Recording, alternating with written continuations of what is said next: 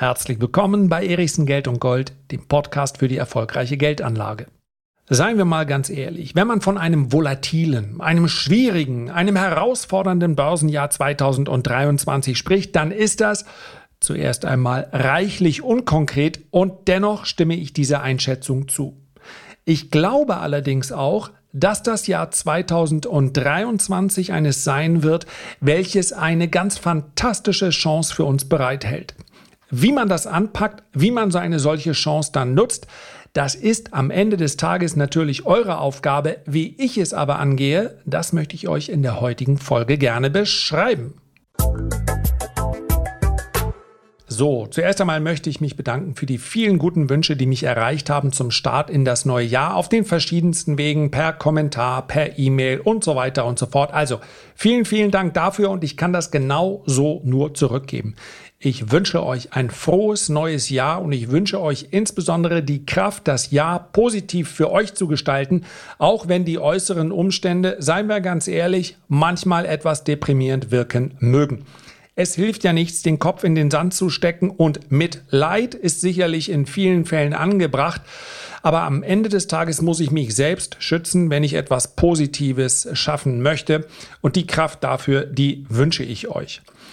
Und jetzt sprechen wir über eine Disziplin, die man durchaus belächeln kann, die aber für mich die Grundlage ist, letztlich in vielen Basiswerten, um mich dann äh, im Laufe des Jahres immer mal wieder an dieser Grundlage zu orientieren. Also sich selbst zu notieren, ob man das nun öffentlich in irgendeiner Art und Weise macht. Ja, jeder kann YouTube-Kanal eröffnen, aber ist ja gar nicht notwendig. Oder ob man das für sich selber macht. Hin und wieder mal seine grundsätzliche Einstellung zu beispielsweise dem DAX oder Gold oder Bitcoin zu formulieren, hilft, um im Laufe der Zeit sich immer wieder daran zu orientieren und auch um zu schauen, wie ist es eigentlich bestellt, um meine Prognosequalitäten Entschuldigung, ich kann es an dieser Stelle immer nur wieder betonen, gerade wenn wir über kürzere Zeiträume sprechen, dann macht es Sinn, sich zum Teil zumindest auch mit der Markttechnik zu beschäftigen. Also wenn es nur die Überschriften wären, ganz gleich ob der Tageszeitung, der zahlreichen Podcasts oder vielleicht auch der Analysten von Banken, sich nur daran zu orientieren, dann wäre die Marschroute für das Jahr 2023 ja sonnenklar. Denn mit einer schier unfassbar überwältigenden Mehrheit sind sich alle einig, und einige sagen schon entschuldigend, ich weiß, aber ich glaube es auch, sind sich alle einig.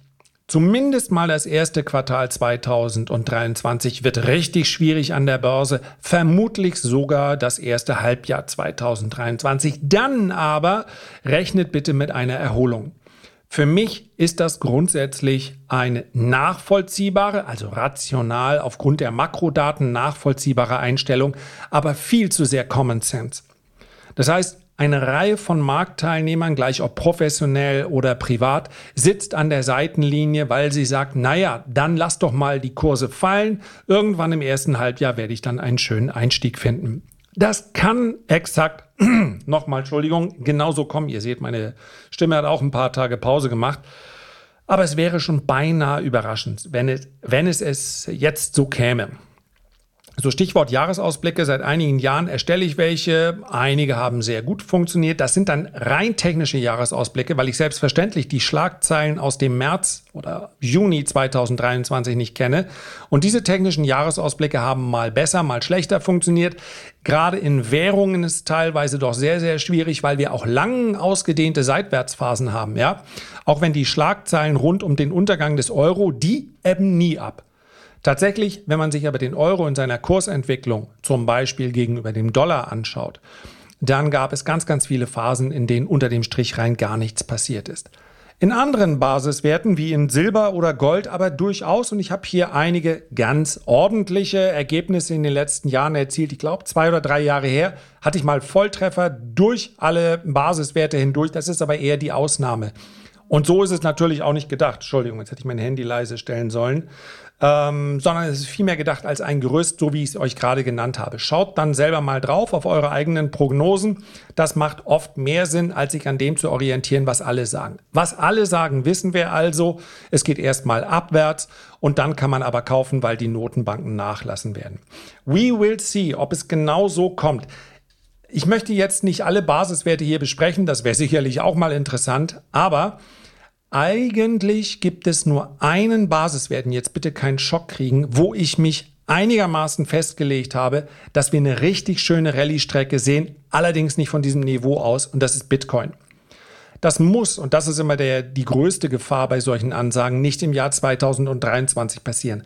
Aber für mich ist die, Achtung, jetzt kommt ein Wenn-Dann-Szenario, die Möglichkeit, dass Bitcoin, Ethereum sieht unter dem Strich stärker aus, aber ich nehme hier mal die Mutter aller Kryptos, dass Bitcoin jetzt gerne nochmal deutlich fällt in dem Bereich von, naja, so 11 bis 13, 14.000 US-Dollar. Das kann man ja nie sagen bei der Geschwindigkeit, bei der es, mit der es dort gelegentlich auf und abwärts geht. Und von dort aus, wenn die Stabilisierung erfolgt, und gerade als jemand, der über mehrere Monate oder teilweise Jahre investiert ist, wartet man dann am besten auch so eine Stabilisierung ab und greift nicht in das viel besprochene fallende Messer. Dann erwarte ich von dort eine Rallye-Strecke. Und wer sagt, naja, bei 11.000, ähm, was für eine Rallye? Wenn Bitcoin von 11 oder machen wir mal rechnerisch, weil es einfach ist, von 10.000 Euro bis auf das Niveau steigen würde, wo wir jetzt gerade sind, dann wäre das ja eine 60% Rallye. Und genau darum geht es, um so eine 60 bis 80% Rallye. Und jetzt kommt der dringend notwendige Disclaimer. Jemand, der sich mit der aktiven Geldanlage nicht auskennt, sollte bitteschön nicht ausgerechnet in Bitcoin damit anfangen, nun die ersten Schritte in dieser Disziplin zu unternehmen. Ansonsten kann ich bei diesen Jahresausblicken nur darauf hinweisen, dass ich in meinem Report jeden Mittwochmorgen natürlich auf solche Situationen auch hinweise. Und es gibt, ja, ich kann mich nur sehr, sehr glücklich wähnen, dass ich zum Beispiel bei iTunes 4,9 von 5 Sternen hinsichtlich der Bewertung habe. Aber dennoch sind es gerade die negativen Bewertungen, die ich mir immer mal durchlese. Ja, das, da muss man dann schon guter Laune sein, weil ganz viele einfach sind natürlich, äh, das ist langweilig oder was habe ich habe ich ja schon mal gesagt, mein Lieblingskommentar war interessant. Na, ich weiß ja nicht. Aber wie dem auch sei, manchmal passt einem die Leute auch einfach die Nase nicht. Aber es gibt darunter auch immer mal wieder und deswegen lese ich sie. Es gibt natürlich auch mal Kritik, die mehr ist als äh, nur zwei, drei hohle Phrasen, so, die ein bisschen mehr in die Tiefe geht. Und dafür kann ich mich eigentlich nur bedanken. Da ging es nämlich zum Beispiel um den Punkt kostenlos. Und ich greife das mal auf. Wenn ich hier über einen kostenlosen Newsletter schreibe, das ist der Erichsen Report, der jeden Mittwoch kommt, dann ist dieser Punkt kostenlos für mich eigentlich nicht wichtig. Ob kostenlos oder kostenpflichtig, ja, meine persönlichen Signale im Lars Erichsen Depot ja, der Mensch muss irgendwo von leben. Das heißt, ich ganz transparent verkaufe ich dort mein Produkt der Renditespezialisten. Viele tausend Leser sind mit dabei. Aber wenn nicht, freue ich mich. Dennoch alle anderen, die auch den kostenlosen Report lesen. Und das ist etwas, was die Debatte habe ich, sonst habe ich nicht immer die Zeit, mir diese so Debatten in den sozialen Medien so in Gänze anzuschauen. Aber ob kostenlos oder nicht, ich finde es ja klasse, wenn guter Content kostenlos verfügbar ist. Ich bitte nur, genau hinzuschauen, um was für einen Inhalt es hier geht. Ja, also wenn ich mich jetzt hinsetze jeden Tag und meine Meinung so von mir gebe oder auch eine schöne Geschichte erzähle, dann kann das sehr unterhaltend sein. Aber wenn wir über Geldanlage sprechen, dann ist für mich übrigens auch persönlich, also ich gebe mehrere tausend Euro jedes Jahr aus für verschiedenste Newsletter, überwiegend englischsprachig, weil ich sage, das ist Content, den möchte ich gerne haben. Ja, der, ich brauche einfach möglichst viele Standpunkte, auch um meinen eigenen Standpunkt immer wieder abzugleichen.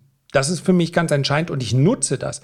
Und ob kostenpflichtig oder Content, das kann ich euch sagen, nach Konsum von Hunderten oder sogar Tausenden von Newslettern, das könnte man von Gaußen gar nicht mehr beurteilen. Das heißt, es gibt teilweise verschiedenste ganz hervorragende kostenlose Newsletter-Blogbeiträge und es gibt andere, die sind kostenpflichtig, wo man äh, nach zwei Wochen schon sich fragt, warum steht denn da ein Preis dran? Es gibt einen Punkt, der meines Erachtens ganz wichtig ist und den viele Anleger unterschätzen, beziehungsweise wo ihren eigenen Wert dann unterschätzen. Ja? Kostenlos heißt, immer die Frage zu stellen, wo ist dann das Produkt? Und bei kostenlosen Produkten bin ich oft selbst das Produkt. Facebook, Instagram, Google sind alle kostenlos. Und dennoch erwirtschaften diese Unternehmen, ja, Instagram gehört zu Facebook, Meta, we all know, Milliarden an der äh, Börse. Ja, Milliarden werden hier verdient. Kann man sich anhand der Quartalszahlen anschauen. Und die, die, die Dienste sind aber alle kostenlos. Heißt das also, dass die sich alle den äh, Stempel der Ritterlichkeit oben drauf packen dürfen? Wir kämen ja nicht auf die Idee, äh, Google jetzt besonders zu danken dafür, weil wir sagen, ja, die verdienen ja ihr Geld. Richtig, weil wir, die wir Google nutzen, das Produkt sind. Und von daher, wenn ich euch meinen kostenlosen Newsletter, ja, der Kosten, übrigens mal eine Kritik, der kostenlose Newsletter ist zu teuer.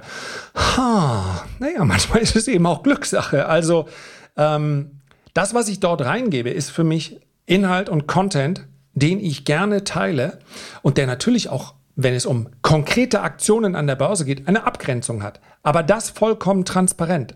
Und das ist für mich viel wichtiger, als zu suggerieren, man bekäme hier alles von mir. Nee, das ist genau die Abgrenzung. Was ich persönlich mache und tue, das ist kostenpflichtig.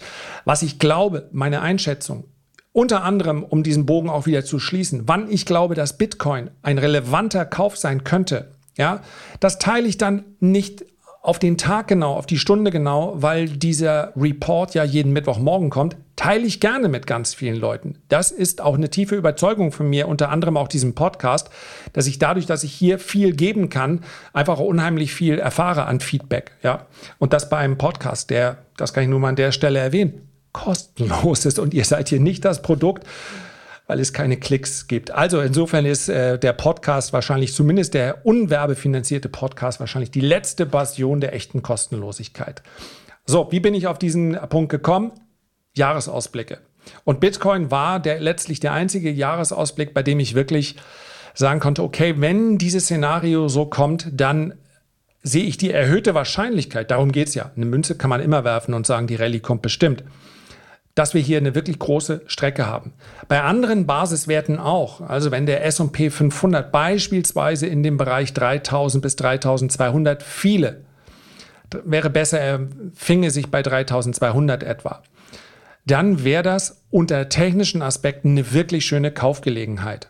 Ich glaube also, wir werden sowohl deutliche Rallyes sehen in den Indizes, als auch äh, ja, Phasen, in denen wir eine deutliche Korrektur sind. Also eine Korrektur größer als 20 Prozent halte ich genauso für nicht nur wahrscheinlich, sondern sogar sicher. Nur die Reihenfolge ist natürlich am Ende des Tages wichtig, äh, wie eine Rallye von 20 Prozent.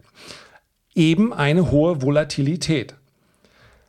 Was aber für uns, und damit sind wir bei dem Punkt, um den es mir heute geht, was aber für jeden der sich aus der aktiven Geldanlage raushalten will, der sagt, ich bin langfristig im Sachwert Aktie investiert. Und langfristig ist nicht zwei Jahre. Langfristig ist eigentlich auch nicht fünf Jahre, sondern wenn wir auf der statistisch sicheren Seite sein wollen, dann sollten wir uns eher in den Bereich sieben bis zehn Jahre begeben. Ja, wie hat Warren Buffett gesagt, ich bin nur deshalb so reich geworden, weil ich mir so viel Zeit gelassen habe dafür. Das hat 50 Jahre gedauert und mehr.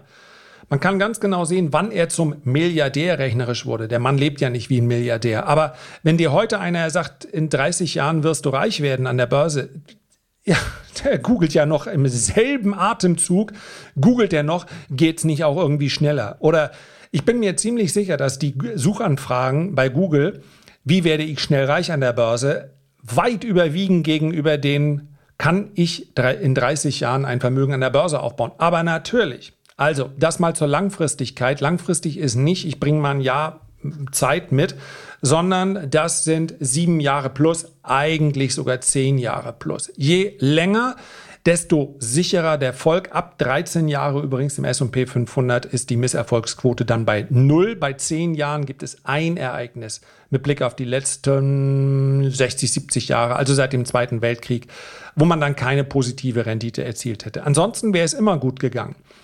Und damit sind wir auch beim Punkt 2023. Wenn wir über Herausforderungen, über Volatilität, über Schwierigkeit sprechen, dann sage ich an dieser Stelle, muss ja nicht.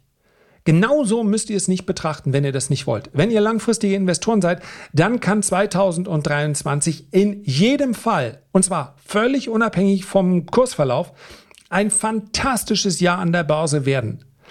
Sollten sich also alle täuschen, die sagen, wartet mal ab, 2024, 2025, da kann sich dann ein neuer Trend entwickeln. Und in den Jahresausblicken zu den Indizes komme ich genau dazu. 2023 werden wir beides erleben, habe ich schon gesagt, Korrektur, aber auch Rallye. Aber das alles wird die Grundlage sein für eine Wiederaufnahme des Trends in den Jahren danach. Aber es kann euch ja egal sein. Der Bären, der Bullenmarkt kann nächste Woche beginnen. Dann ist es gut. Ihr seid ja investiert, ihr seid langfristig und wer weiß, die Aussage, wartet's mal ab, jetzt kommen sieben Jahre Bullenmarkt an der Börse, die erscheint allen, aber wirklich allen vollkommen abwegig. Das kann ja nur wirklich nicht sein. Die Inflation ist zurück.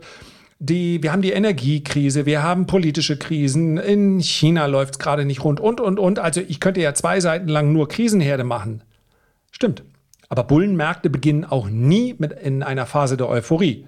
Und vielleicht ist es ja ein, ähm, ein echter Aufhänger zu sagen, naja, wenn die Inflation jetzt wirklich nur einmal gestiegen ist und dann kommt sie wieder zurück, mit 2% Inflation kann der Aktienmarkt durchaus umgehen. Und wir sprechen schließlich über Aktien und Aktien haben Inflation immer mindestens ausgeglichen.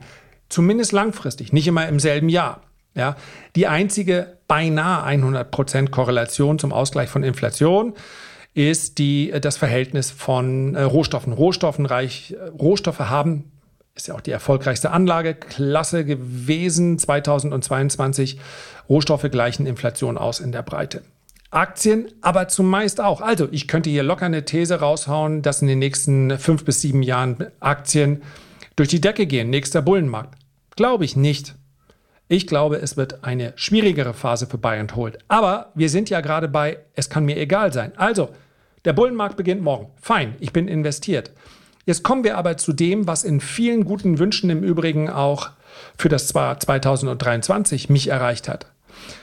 Hoffentlich wird es auch an der Börse ein besseres Jahr. Und ich habe bei einigen dann auch zurückgeschrieben, why? Warum sollte denn 2023 ein gutes Jahr an der Börse sein? Oder warum werden? Oder warum sollte ich mir das überhaupt wünschen? Möchte ich im Jahr 2023 meine ETFs oder meine Aktien verkaufen? Dann wäre es natürlich schöner, wenn sie vorher deutlich noch stiegen. Also ich irgendwo auf dem Halbzeithoch dann sage, das war's, liebe Börse, der Rest ist Kreuzfahrt und äh, keine Ahnung. Äh, Schirmchen, Drinks mit Schirmchen. Was auch immer man sich so wünscht, dann mit seinem Geld zu machen. Aber für alle anderen lass doch bitte schön die Krise weitergehen. Zumindest nicht das Ganze als Be Problem betrachten. Ja, die Begleitumstände, auf die könnten wir alle verzichten. Wenn wir aber jetzt nur über die Entwicklung der Börsenkurse sprechen, warum sich denn bitte schön wünschen, dass 2023 ein gutes Börsenjahr wird? Wenn ich beispielsweise monatlich investiere, weil ich ein monatliches Einkommen habe, Gehalt oder ich zahle es mir selber aus, weil ich Selbstständiger bin, spielt keine Rolle, also monatlich oder quartalsweise investiere, ja, da freue ich mich doch, wenn ich die Unternehmen meiner Wahl weiterhin zu günstigen Kursen bekomme oder bestenfalls noch 20 oder 30 Prozent günstiger. Wie kann man denn das Gegenteil wollen, wenn man noch mindestens sieben oder zehn Jahre investiert ist? Frage ich mal ganz provokant. Jetzt nehmen wir mal an, wir hätten eine Zwischenerholung. Hier 30 Prozent, dann wieder hoch, 30 Prozent wieder runter. Das ist doch quälend. Irgendwann verliert man ja das Vertrauen. Aber runter, runter, runter, das ist ganz hervorragend. Denn eines steht völlig fest, egal wie pessimistisch ich bin, egal welche Modelle ich bewege, am Ende einer solchen Krise, natürlich ist die Aktienauswahl wichtig, denn in der Krise wird es Unternehmen geben, die das Ganze nicht überstehen, aber die Indizes wird es geben. Und das ist immer noch die nach wie vor erfolgreichste Vermögensstrategie Diamant 2030 können wir ruhig mal so nennen, kommt bestimmt noch ein Verlag drauf, Aktien in der Krise zu kaufen und ETFs genauso. Und deswegen bitte ich darum, das Jahr 2023 zumindest mal ganz genussvoll vielleicht für ein, zwei, drei Minuten sich das so zurechtzulegen. Ein Achtung, jetzt kommt's. Und das in der ersten Ausgabe des Jahres. Ein mentales Setup zurechtzulegen und zu sagen, wenn jetzt der Bullenmarkt kommt, naja, fein, ich bin ja drin ein Setup und das andere Setup, es geht abwärts, abwärts, abwärts und ich kann nachkaufen, nachkaufen, nachkaufen. Nicht verbilligen. Das ist etwas aus der aktiven Strategie, das sollte man lassen. Aber nachkaufen, die Werte, die ich mir zurechtgelegt habe, ganz hervorragend. Und unter dem Aspekt entlasse ich euch heute mit der guten Laune, dass 2023 bzw. der Zuversicht eigentlich nur ein ganz hervorragendes Börsenjahr werden kann. Na dann mal los. Herzlichen Dank für deine Aufmerksamkeit. Ich freue mich, wenn wir uns beim nächsten Mal gesund und munter wiederhören. Bis dahin alles Gute, dein Lars.